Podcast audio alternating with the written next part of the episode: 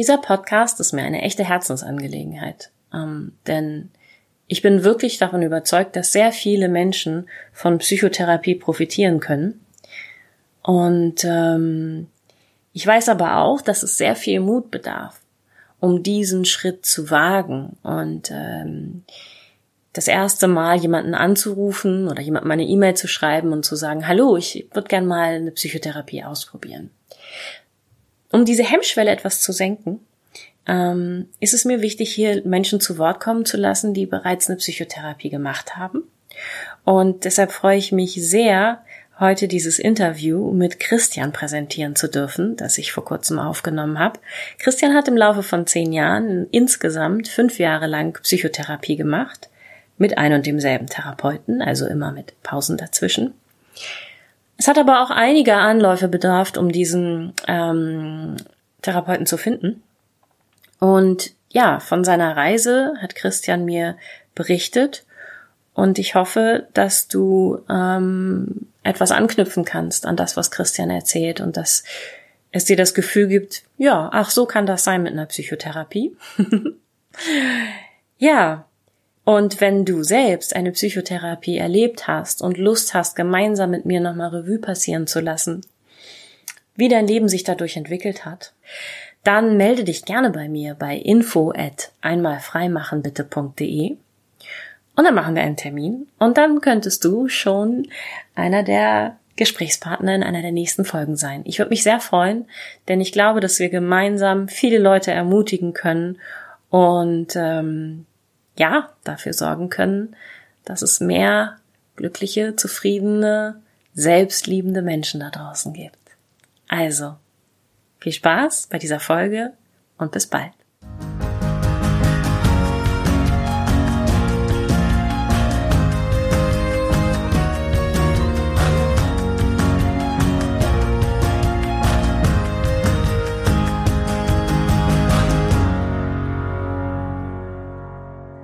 Hallo Christian, herzlich willkommen und vielen Dank, dass du dich bereit erklärt hast zu diesem Interview. Du bist einer dieser Menschen, die eine Psychotherapie in Anspruch nehmen. Hallo Dorte. Thanks for having me, wie es so schön heißt. ja, gerne. Ähm, vorneweg, Christian ist nicht dein eigentlicher Name. Du hast dich entschieden, deinen eigentlichen Namen hier heute nicht zu nennen. Frage, warum? Ach, ähm, ich glaube, das Thema Psychotherapie oder Therapie allgemein ist ja noch immer so ein bisschen stigmatisiert oder noch nicht wirklich in der breiten Masse angekommen. Es wird, es findet zwar mehr Therapie statt, aber es wird nicht drüber gesprochen. Ich habe die Vermutung, dass es immer noch Ressentiments gibt, also dass es nicht als Stärke wahrgenommen wird. Also ähm, das wäre natürlich schön, wenn man irgendwann mal sagt, dass im Lebenslauf steht, habe ähm, fünf Jahre Therapie hinter mir und der, äh, der Personaler oder der, der Chef dann sagt, cool, den laden wir ein, sondern da würde man wahrscheinlich eher sagen, ah, so. Und ich habe das Gefühl, dass es immer noch so ein bisschen ist. Ich habe das natürlich, das ist nur ein Gefühl, ich weiß es nicht, aber ähm, wann immer ich mit Menschen spreche, wo das Thema aufkommt, merke ich, dass ähm, ich vorsichtig bin, ob ich mich oute, was das betrifft, und ich auch das Gefühl habe, dass andere vorsichtig sind mit dem Outen. Mhm. Und von daher, ähm, ja, denke ich mir so, okay, sicher ist sicher. okay. Ähm, magst du mal zurückgehen zum Anfang? Warum Wann, in welcher Situation hast du dich entschieden, eine Psychotherapie zu suchen? Wann? Das war im Studium. Und das war auch eine, eine sehr, sehr schlimme Erfahrung. Also nicht schlimm im Sinne von dramatisch oder traumatisierend, sondern einfach nur im Sinne von, das System funktionierte damals noch nicht so gut wie heute. Ähm, entschieden habe ich mich deswegen, weil ich gemerkt habe, irgendwie bin ich so passiv und schaffe es nicht, ähm, in ein, in ein aktives Gestalten reinzukommen ähm, meines Lebens. Und ähm, Krisen, die jeder Mensch hat, uferten bei mir dann zum Teil in sechs Monate lange ähm, depressive Phasen aus. Und mit Depression meine ich jetzt nicht klinisch, wo man äh, Medikamente braucht, sondern einfach, äh, das waren halt dann sehr ähm, sch nicht schwache, sondern halt energieschwache Phasen so.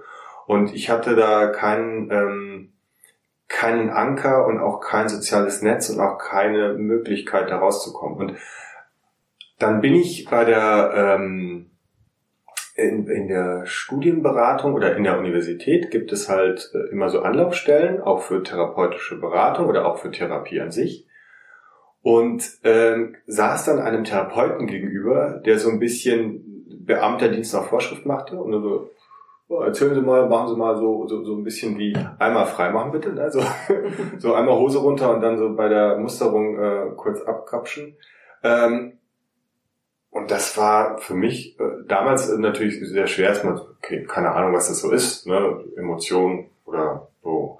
Und erzählt dann so ein bisschen und dann sagt er so, ja, also ich sehe da ein bisschen Trauer und wir können da gerne mal so draufschauen, aber ja, so. Und das hat dann erstmal wieder dazu geführt, dass ich, ich glaube, das war 2004 oder so, dass ich dann äh, äh, sechs Jahre gebraucht habe, bis ich dann nochmal einen Anlauf gemacht habe. Mhm. Also genau. Aber die Frage war, was mich dazu äh, eher so gebracht hat und das war eher so, weil ich gemerkt habe, okay, irgendwie äh, läuft's nicht. Dann muss ich mal irgendwie draufschauen. Mhm. Lassen. Ja. Also der erste Anlauf war nicht so ein Erfolg, weißt du? Nee, der war überhaupt kein Erfolg. Ja. Und dann gab's eine längere Pause und ähm, wie verlief der zweite Anlauf dann? Der zweite Anlauf verlief so, dass ich äh, äh, mehrere Termine hatte. Ähm, und ich muss dazu sagen, ich hatte am Abend zuvor ähm, hatte ich etwas, was ich ganz, ganz selten in meinem Leben erlebt habe und dass ich, man könnte es jetzt so landläufig mit Panikattacke beschreiben, man könnte es auch, also mein Körper hat so krass reagiert auf, auf die Tatsache, dass äh, äh, in, in zwölf Stunden später, elf Uhr, ähm, jetzt die erste Sitzung ansteht, dass er ähm, tierische Magenkrämpfe oder Darmkrämpfe oder irgendwie Krämpfe äh, äh, da produziert hat und ich nahezu bewegungslos liegen musste, ansonsten kamen diese Krämpfe und dieses Unwohlsein und so. Und ich habe dann ähm, am nächsten Morgen meinen Rucksack gepackt, fertig fürs Krankenhaus und bin mit dem Rucksack wirklich so in Tippelschritten zur Therapie marschiert. Zu diesem, zu, zu diesem ersten Termin von vielen mit, äh, mit Therapeuten. Ah nee, ich hatte vorher auch noch mal zwei, fällt mir da gerade ein. Ich hatte mm, neben dem, neben dem äh, von der Uni hatte ich noch mal einen äh, Gesprächstherapeuten und einen, oh Gott, ich glaube Psychologen. Der macht so klassische sieben Jahre auf der Couch liegen Analyse. Psychoanalytiker. Psychoanalytiker, ja, ja genau. Mhm. So. Der war cool, äh, der, ähm, der äh, Verhaltens, Verhaltenstherapeut, Gesprächstherapeut, Verhaltenstherapeut, genau. Der erinnerte mich so ein bisschen an meinen, ähm, an einen meiner Verwandten.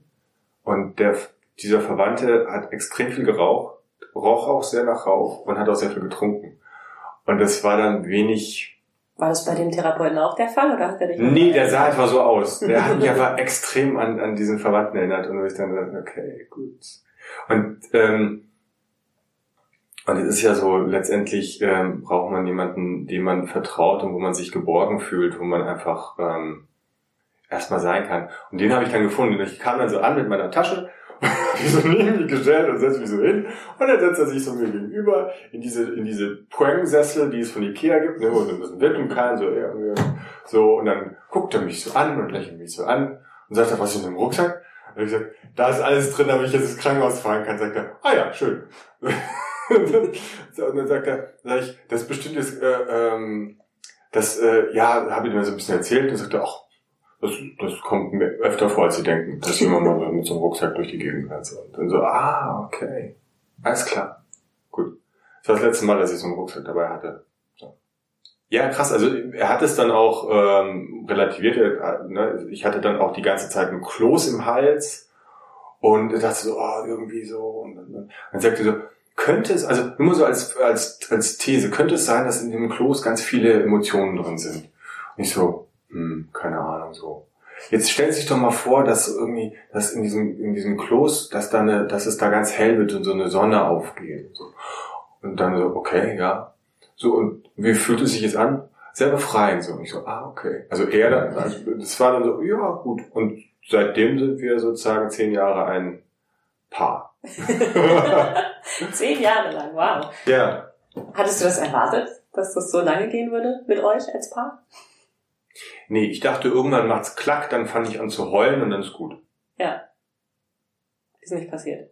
Nö, er hat mir den Zahn sehr schnell gezogen, er hat gesagt, das dauert und das ist so Schritt für Schritt und es gibt nicht dieses äh, jetzt äh, das ähm, dann ist meine Biografie äh, natürlich auch so, ich glaube, ich hab, bin so der Typ dominante Mutter, abwesender Vater, so von der von der Energie her und von der Gleichberechtigung oder auch ähm, von den Anteilen in der Familie her, von den von den Dingen und ähm, ich hatte da sehr sehr mangelhafte Vorstellung von als Mensch in der Welt stehen und ähm, ähm, Krisen meistern, mit Emotionen umgehen, Freundschaften pflegen, Beziehungen pflegen und auch in Beziehungen Konflikte durchleben und, und, und diese ganzen Sachen. Also alles, was letztendlich für viele normal ist, war bei mir echt so ein, so ein, so ein ähm, Buch mit sieben Siegeln oder blanken Seiten. So, das musste ich erst so ähm, wirklich mehr erarbeiten. So. Aha, aha, okay. Mangelhafte Vorstellung davon. Ähm, also du hattest wenig Bild davon oder wenig Konkretes oder kein Handwerkszeug, um mit Konflikten umzugehen. Ja, also das, äh, ich, ich kann ja kurz, also meine, meine Mutter zum Beispiel, da ist es so, ähm, sie trifft einen auf einen Menschen, man findet sich sympathisch und ähm, dann wird dieser Mensch relativ vereinnahmt. Irgendwann gibt es immer den Punkt, wo sich derjenige oder diejenige gegen diese Vereinnahmung wehrt oder einfach nur er oder sie selbst ist. Und äh, das passt dann natürlich nicht mehr mit dem projizierten Bild, das meine Mutter auf diesen Menschen wirft. Und ähm, dann wird die Freundschaft beendet. So, und dann ist auch Ende. Und das ist dann meistens nur ein Konflikt. Mhm. Und das ist dann meistens auch der erste Konflikt. Und, ähm, und das ist dann halt klar, dass, äh, also, dass jemand, der äh, sozusagen das als, als Blueprint sieht, nicht die Möglichkeit hat, irgendwie in Beziehungen zu wachsen, wenn Beziehungen nach dem ersten bisschen Konflikt schon beendet werden. Mhm, da konntest du das zu Hause nicht lernen. Genau, ja. Wie man konstruktiv damit umgeht, wenn man mal. Ja, genau, dass es einfach normal ist, dass jemand unterschiedlicher Meinung ist und dass man sich einmal streitet oder dass man sich auf den Sack geht oder was auch immer, das ist ja, mhm.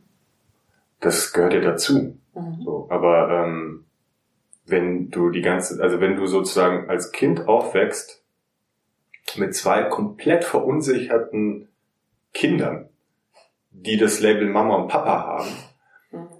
dann, ähm, wo du zum Teil Eltern, also wo zu, zum Teil dann später als Jugendlicher oder so dir Elternfunktionen übertragen werden, dass du jetzt dich um diese Kinder, Kinder kümmern musst mhm. und die besänftigen musst und die beruhigen musst, dann wird's halt schwer. So. Mhm. So. Mhm. okay, ja, verstehe. Was würdest du sagen, wie hat dein Therapeut dir dabei helfen können, diese Fähigkeiten zu entwickeln? Mm. Na, einerseits hat er erstmal zugehört und, und äh, recherchiert, so einfach nachgefragt. Ne, wie, wie ist denn, wie sind denn Dinge verlaufen? Hat an, an, ich glaube, so seine Taktik bei mir und ich glaube, dass er bei jedem Patienten natürlich eine unterschiedliche hat, je nachdem, wie der Patient, die Patientin ist, ähm, erstmal so geguckt hat und aber gleichzeitig äh, an, an äh, aktuellen Zuständen also sich sozusagen äh, ähm, mit dem Bild aus der Gegenwart und mit den Erzählungen aus der Vergangenheit versucht hat, da Verbindungen herzustellen und dann daraus etwas abgeleitet hat für die, für die Zukunft. Ähm, und er ist ein, er hat sich zum Teil als Kumpel generiert, er hat sich ähm, als, als, als Vater auch verhalten, er hat auch, ähm, also indem er auch so, so, das ist nicht so schlimm, so, und einfach mal so, so Thesen in den Raum gestellt. Man, man ist ja auch, oder ich war damals auch mit, mit Emotionen oft so, ist das jetzt tragisch, dramatisch oder ist das nicht so schlimm? Ne? Mhm. Wenn du, wenn du das nicht lernst, wie, wie, wie man sowas skalieren kann oder wie sowas funktioniert, ähm, dann ist es, genau, und er war halt derjenige, der gesagt hat, ja, kommt mal vor, so schon drüber. Und manches war dann so, ähm, okay, ähm, das hätte ich jetzt nicht gedacht so.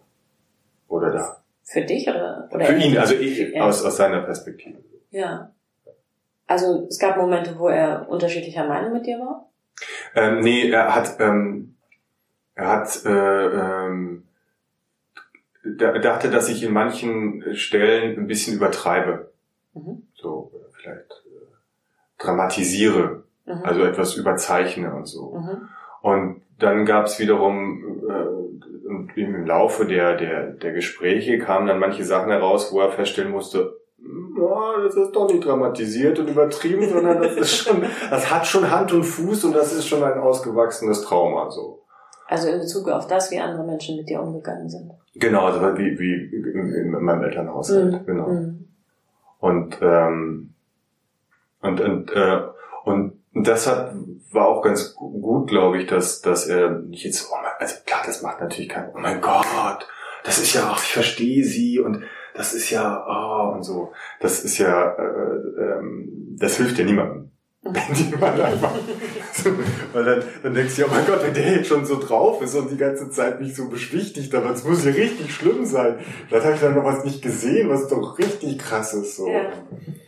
Ähm, nee, der war eigentlich immer sehr entspannt, äh, hat mal einen Flachs gemacht und so. Und, und das ist auch eine, echt eine, eine gute Art und Weise, also klar, für, für ihn eine gute Art und Weise, damit umzugehen, einfach um auch eine gewisse Distanz zu wahren. Also wir haben es zum Beispiel nie geduzt, sondern mhm. siezen uns einfach, mhm. weil das, denke ich, auch mal dazugehört, jetzt keine ähm, zu große Nähe aufzubauen oder so. Mhm. Äh, wo du von äh, Duzen, Siezen und zu großer Nähe sprichst, ähm, was weißt du über deinen Therapeuten als Mensch? Mmh, als Mensch, das ist eine gute Frage.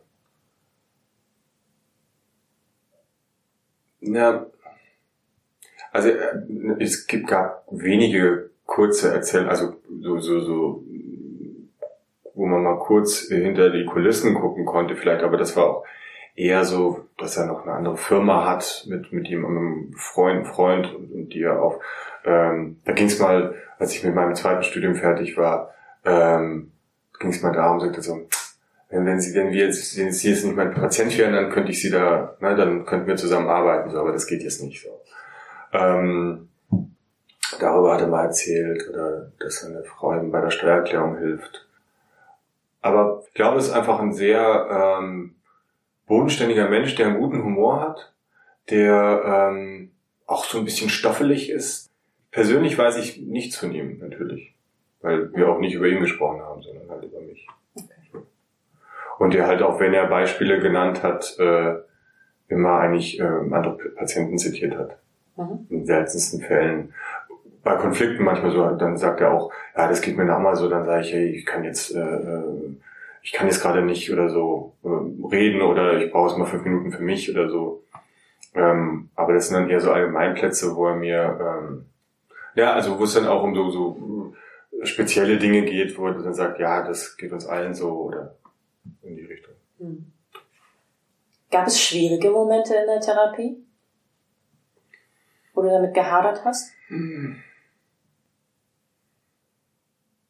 Also es gab schwierige Phasen, ähm, aber die Phasen waren deswegen schwierig, weil sie eben der Prozess, weil sie halt ein Teil des Prozesses waren. Aber die Therapie an sich, also wenn es jetzt darum geht, meine Beziehung zu meinem Therapeuten und, und das Ganze, ähm, ich habe ihm eigentlich immer vertraut. Es gab nie irgendwo Momente, wo ich, wo in meinem Leben irgendwas eingetreten ist oder eine Krise so groß war, dass ich angefangen habe, auch ihn zu diskreditieren oder ihn zu hinterfragen, ähm, sondern für mich war er immer ähm, so ein, so ein, ähm, ein, ein, ein eine Anlaufstelle, wo ich hingehen konnte. So. Ähm, aber Phasen im Prozess, ja, natürlich. Also eine, das, ähm, die, das ist, äh, das äh, mag es wahrscheinlich ähm, viele, die das hören, äh, seltsam finden und ich habe es auch seltsam gefunden. Und es ist immer noch seltsam, aber eines der schwierigsten Momente während der Therapie oder auch danach ist es, das Glücklichsein auszuhalten. Mhm. Weil ähm, wir natürlich, unsere Muster sind unsere Heimat, unsere Wunden sind unser Zuhause und ähm, und rauszugehen und äh, die Welt zu entdecken und selbstständig zu sein und autonom sein Leben zu gestalten und glücklich zu sein, das ist natürlich auch sehr verunsichernd. Und es ist halt auch sehr äh, emotional. Und dieses Glücklichsein aushalten, das äh, musste ich auch oft lernen. Also das, du kennst es bestimmt auch, dass ähm, Leute dir Sätze sagen, in irgendeinem Kontext, die aber bleiben. Mhm. Die, die sind einfach da. So, das wurde auch gar nicht so intendiert oder das gab überhaupt nicht so den Rahmen oder irgendwie, sondern auf einmal kommt so ein Satz und der ist dann da. So. Und das war auch so einer, der dann blieb. So. Hm. Ja. Wenn du Schwierigkeiten hattest, das Glücklichsein auszuhalten, wie hat sich das geäußert? Ähm, ich bin aufgewacht und war ähm, total unruhig, wollte nicht aus dem Bett gehen, ähm, fühlte mich irgendwie so, oh, ähm, nicht schlapp, also nicht, nicht energetisch jetzt irgendwie schlapp, ähm, eher unruhig so. Und ich habe ihm das auch erzählt und dann hat er gemeint, na, könnte es sein, dass es, dass gerade alles gut läuft und mhm. dass es einfach, äh, dass es einfach einfach jetzt ein gutes Gefühl sein kann. Also es ist ja auch, wir wir wir können ja bestimmte Emotionen, es gibt ja auch die These, dass es keine positiven und negativen Emotionen gibt, sondern nur Emotionen. Ja. Und die haben halt ein gewisses Energieniveau und wir interpretieren das jetzt als positiv oder negativ. So. Mhm. Und, ähm, und indem wir das umlabeln oder einfach nur ähm, in eine andere Richtung oder mit einer anderen Brille betrachten, können wir das wieder äh, uns zunutze machen. Und das war so ein Moment, wo ich gemerkt habe, okay, das ist jetzt keine, ähm, du hast extrem viel Energie mhm. Und jetzt mach, jetzt kannst du damit in, in den Tag hineingehen und sie benutzen. Ah, so. okay. Also du, könnte man sagen, du wusstest damit mit der Energie erstmal nicht so richtig was anzufangen und hast sie dann gewohntermaßen in die negative, gefährliche, bedrohliche, ich bleib lieber, lieber liegen Richtung eingeordnet und konntest dann aber sehen, ah, ich, vielleicht mache ich was anderes damit. Genau. Ah, oh, schön. Mm, wenn du jetzt mal zurückblickst, ähm, du machst ja diese Therapie jetzt seit zehn Jahren, ähm, an welchem Punkt standst du damals? Wie sah dein Leben damals aus und wie sieht es heute aus? Mm, mein, äh, also äh, da kann ich auch wieder so einen Satz, der, äh, den mein Therapeut gesagt hat, damals, damals gesagt hat, der sagte, ähm, ich spüre sie nicht. In der ersten Sitzung sagte er, ich spüre sie nicht. So, what? Was soll denn das jetzt? Hat dich aber nicht angefasst dabei. nee, nee, nee, nee, nee, wir saßen auf diesen Firmensessern, äh, damals schon im Social Distancing äh, Abstand, alles gut. Ähm, ich war abwesend damals. Also ich bin zwar durch Straßen gegangen und Supermärkte und man konnte mich sehen, aber ich war nicht da. Ja. Und ähm, das hat sich jetzt extrem verändert. Ähm, und auch meine meine ähm, meine meine Einstellung auf die Welt, meine, meine Sichtweise auf die Welt. Ich fand die auch ähm, mit, mitunter ist es zum Teil auch so ein bisschen äh, äh, enttäuschend. Enttäuschend ist es vielleicht das falsche Wort, aber es ist so, es ist jetzt so real und reell geworden. So jetzt ist man halt ein erwachsener Mensch, der sein Leben gestaltet und so und ähm, und dann äh, eventuell, also ich habe keine Kinder und ich habe auch jetzt plane auch keine zu bekommen, aber dann ne, würde man so Kinder bekommen, dann kommt so der nächste Schritt und dann hat man noch so eine Gehaltserhöhung und den Karriereschritt und so weiter und so fort. Und ähm, und ich hatte mein Leben natürlich, also es gibt ja, um, um mit so, mit dieser positiven Energie, mit der man jetzt was machen kann, äh, nicht umzugehen, gibt es ja verschiedenste Verdrängungsmechanismen. Drogen, Sex, Alkohol, was auch immer, Sport, also äh, was noch eine der gesündesten wahrscheinlich ist. Oder halt einfach sich wegträumen und irgendetwas machen, wo man denkt, das wäre jetzt ähm, dasjenige. Und so habe ich mich oft in verschiedene Bereiche so eingearbeitet und dachte, ja, ich bin ein talentierter das und das und talentierter das und das und dann mache ich jetzt mal das und das. Aber es war alles nicht nachhaltig, sondern es war halt so, sich so äh, verdrängend irgendwo hin äh, arbeiten, was aber sobald dann Realität kommt, das heißt so, und jetzt geht's mal ans Geld verdienen und mal in die, in die Welt hinaustreten und mal dastehen und das auch vertreten oder einfach leben, da war dann so, äh, und dann kam eine kleine Krise oder halt eine längere Laune und dann kam das nächste. Und das ist jetzt heute, ähm, ähm, das ist heute weg. So. Okay. Das heißt, es hat sich auch im Außen was verändert bei dir. Das verstehe ich jetzt nicht. Ähm, nicht. Du hast eben von deinem inneren Erleben sehr viel gesprochen. Ja. Ähm, aber Geld verdienen zum Beispiel. Ja. Tust du mittlerweile. Ja, genau. genau. Es ist Geld da. Das ist ja durchaus etwas, was man, was man so als, als Ziel am Beginn einer Therapie definieren könnte, dass man sagt, oh, ich würde gerne mal auf eigenen Beinen stehen, weil das ist erstaunlicherweise noch nicht der Fall. Ja, das ist ja auch so ein bisschen so ein, ähm, so ein äh, also ich glaube, das ist, glaube ich, also Geld verdienen ähm, ist, äh, könnte man sagen, ist so das Symptom vielleicht ähm, meiner ähm, meiner Prägung oder meiner Erziehung oder das, was also ist sozusagen das Symptom, weshalb man, weshalb ich auch die Therapie angefangen habe, weil das Geldverdienen symbolisiert Erfolg und Unabhängigkeit. Und das sind zwei Punkte, äh, die, glaube ich, meine Mutter versucht hat, sehr zu verhindern. Und da sehr mhm. äh, mich zu unterdrücken. Mhm. Ähm, wir hatten auch, ähm, also ich trat auch in Konkurrenz äh, bezüglich des Sports, trat, war ich auch ein großer Konkurrent für sie. Das ging natürlich gar nicht.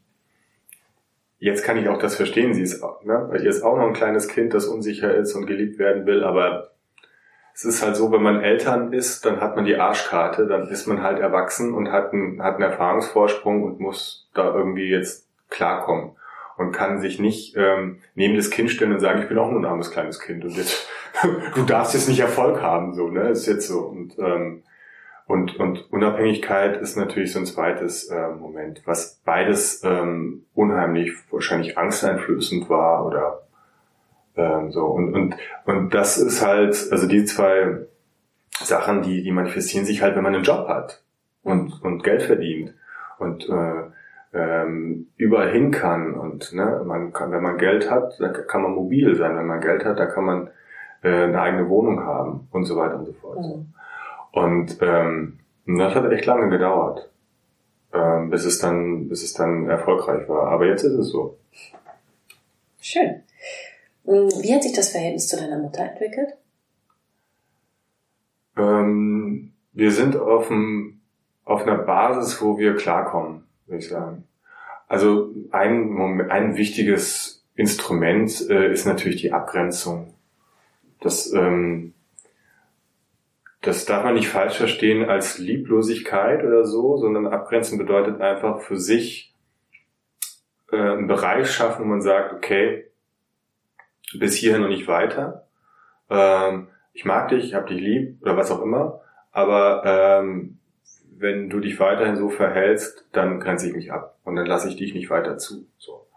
Und ähm, wir haben mittlerweile ein sehr, würde man sagen, ja, also normales, neutrales Verhältnis, würde ich mal sagen. Das ist, das ist aber auch ähm, das, das, das funktioniert so, das ist jetzt, wenn man das, wenn ich das jetzt näher erzählen würde, was ich nicht tue, dann, wenn man denkt, ja, okay, das ist ja eher so zwei Bekannte, die sich mal zum Kaffee treffen. Aber für mich ist das auch, äh, also ich habe da auch kein, kein, keine Lust, da mehr zu investieren, ehrlich gesagt. Das könnte man, ne, man könnte sich hinsetzen und dann vielleicht auch mit einem Familientherapeuten an dem Verhältnis nochmal arbeiten und, und dann auch ein liebevolles Verhältnis herstellen oder auch ein sehr ähm, innigeres, aber nö. Ähm, hast du vor, diese Therapie noch weiterzumachen oder gibt es in deinem Kopf einen Punkt, wo du sagst, da will ich noch hin und dann, dann reicht's? Ähm, das ist eine gute Frage, weil ich ähm, also ich muss sagen, ich habe dazwischen immer Pausen gemacht von zwei Jahren. Also äh, wenn ich jetzt diese Therapie, ich weiß gar nicht, ich glaube, ich habe in diesen zehn Jahren wahrscheinlich, glaube ich, fünf Jahre Therapie gemacht. Und dazwischen sind hier immer Pausen, allein weil man ähm, von der Krankenkasse ja ein bestimmtes Kontingent verschrieben bekommt.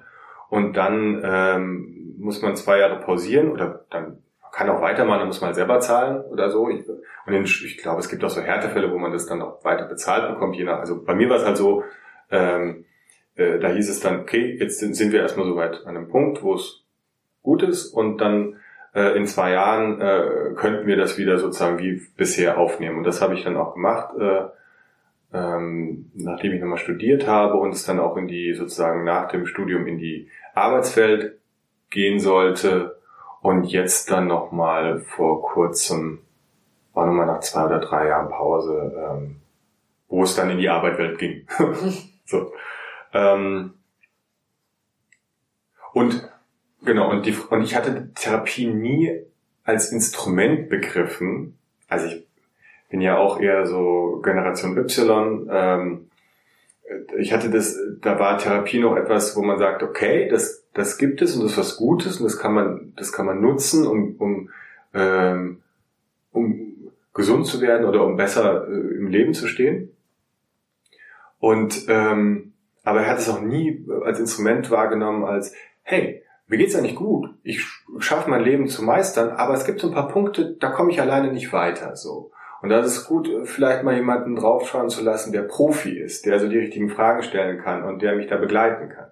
Und da bin ich jetzt gerade so, wo ich merke, okay, also in der jetzigen äh, Phase, ähm, wo eigentlich vieles gut ist, da ähm, kann ich das mal so äh, anpacken. Aber ich habe jetzt noch nicht, ich versuche gerade äh, den Punkt zu formulieren, den, um den es da gehen könnte, aber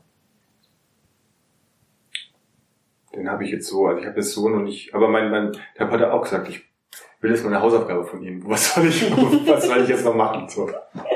Worum kümmern wir uns jetzt? So. Okay. Ja. Hat dein Therapeut zu dir gesagt? Oder? Ja. Okay. Ja. Und das hast du ihm noch nicht formuliert? Das habe ich noch nicht formuliert, okay. ja. Die steht noch auf. Es klingt so ein bisschen nach Pflicht und Kühe oder Basis und on top. So, was geht noch? Ja, naja, also ich glaube, Therapie ist halt auch eine Möglichkeit, ähm, genau, also entweder ist es halt äh, Pflicht und Kühe für, äh, für Menschen wie mich, die, die ähm, Muster und Wunden haben, die einfach so einschneidend sind und so ähm, lebensbeeinflussend, dass man sich dessen, de, deren widmen muss. Und dann gibt es halt Leute, die, wie wir alle, Muster und Wunden haben, aber die jetzt die, die äh, nicht so einschneidend sind, nicht so tiefgehend sind und die eigentlich ihr Leben gut gestalten, mhm. aber vielleicht an ein paar Punkten äh, Unterstützung brauchen. Mhm. Und, ähm, und da ist ja kann Therapie ja auch ähm, äh, äh, zusätzlich helfen, was ja man, ich habe das Gefühl, tendenziell äh, äh, geht auch so ein bisschen so das soziale generell so soziales Umfeld so ein bisschen verloren. Also Großfamilie stirbt ja aus, mehr oder minder, so dass man unsere Nachbarn haben, äh, das ist total toll. Ne, direkt neben uns wohnt der Sohn von äh, dem Ehepaar, das eins weiter wohnt und äh, die haben jetzt zwei Kinder und so kann man, ne, so, so ist es perfekt, weil die, die Eltern können arbeiten, weil die Oma mal die Kinder übernimmt, die selbst noch arbeitet. Aber man hat halt, wenn vier Leute sich um zwei Kinder kümmern, dann kann man halt vier Arbeitspläne darauf ausrichten, wenn es nur zwei sind. So. Und, und die Großfamilie ist halt etwas, was es nicht mehr so gibt. Also aus meinem Gefühl heraus, das ist jetzt überhaupt eher nur eine These. Und ähnlich äh, ähm, sind auch so soziale Netze, irgendwie habe ich das Gefühl, nicht mehr so weiß ich nicht, ob die noch so ähm, existent sind und, und, und halt auch da ähm, unterstützen können, wenn es halt um eine Begleitung von bestimmten Lebensfragen geht. Mhm. Und auch wenn es die gibt, dann ist ja auch immer noch die Frage, ob äh, ein nahestehender Freund, eine nahestehende Freundin da jetzt äh, die richtigen AnsprechpartnerInnen sind oder nicht halt jemand, der von außen mal drauf guckt. Oder halt Profi ist. Was wäre in deiner Vorstellung der Unterschied zwischen einem nahestehenden Freund und einem Profi von außen? Hm ja, der Profi von außen, der ist erstmal unbedarft, weil er äh, mein Leben nicht kennt. Also der hat erstmal so, da bin ich erstmal so ein blankes Buch und äh, der kann vielleicht oder die kann vielleicht ähm, Ticks, Macken, Äußerungen besser wahrnehmen, wo andere schon drüber weghören. So. Andererseits sind Freunde, das was ich von meinem Therapeuten erzählt habe, der gesagt hat, ja, ist nicht so schlimm oder naja, draufgeschissen oder so.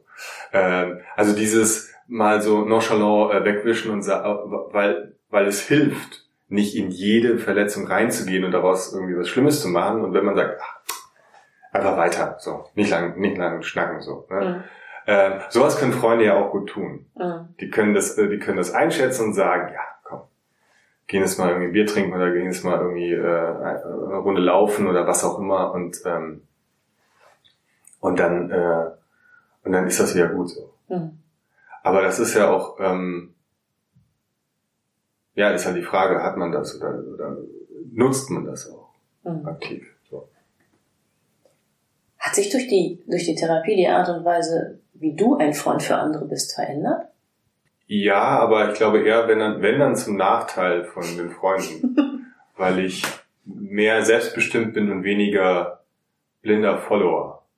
Mhm. Also wenn ich früher noch Leuten irgendwie Leute einfach toll fand, weil sie vielleicht populär waren oder ähm, Dinge mitgemacht habe, also einfach Ansichten geteilt oder gleiche Musiken gehört oder so, also jetzt als Jugendlicher, dann, ähm, dann ist das heute nicht mehr so. Aber ich bin trotzdem noch ein Freund, auf den man sich verlassen kann. Vielen Dank, dass du dir die Zeit dafür genommen hast und vielen Dank für deine Offenheit. Gerne. Und ja, ich bin gespannt, wie es bei dir weitergeht und alles Gute für deinen weiteren Weg. Danke. Auch viel, äh, viel Erfolg bei deinem Podcast, da bin ich auch sehr gespannt. Danke. Wir halten uns gegenseitig auf dem Laufenden. Yes, auf jeden Fall. Ja, ich bin Christian wirklich sehr dankbar für dieses Interview. Ähm, ich hoffe, du hast daraus viel ziehen können, auch wenn du jetzt leider weißt, dass Christian gar nicht Christian heißt. ähm, ja, und wenn du Lust hast, auch ein Interview im Rahmen dieses Podcasts zu geben und die Geschichte deiner Psychotherapie zu erzählen, würde ich mich sehr freuen, wenn du mir eine E-Mail schickst an info at einmalfreimachenbitte.de. Dann machen wir einen Termin und dann sprechen wir uns. Ich würde mich freuen. Hab eine schöne Zeit und bis ganz bald.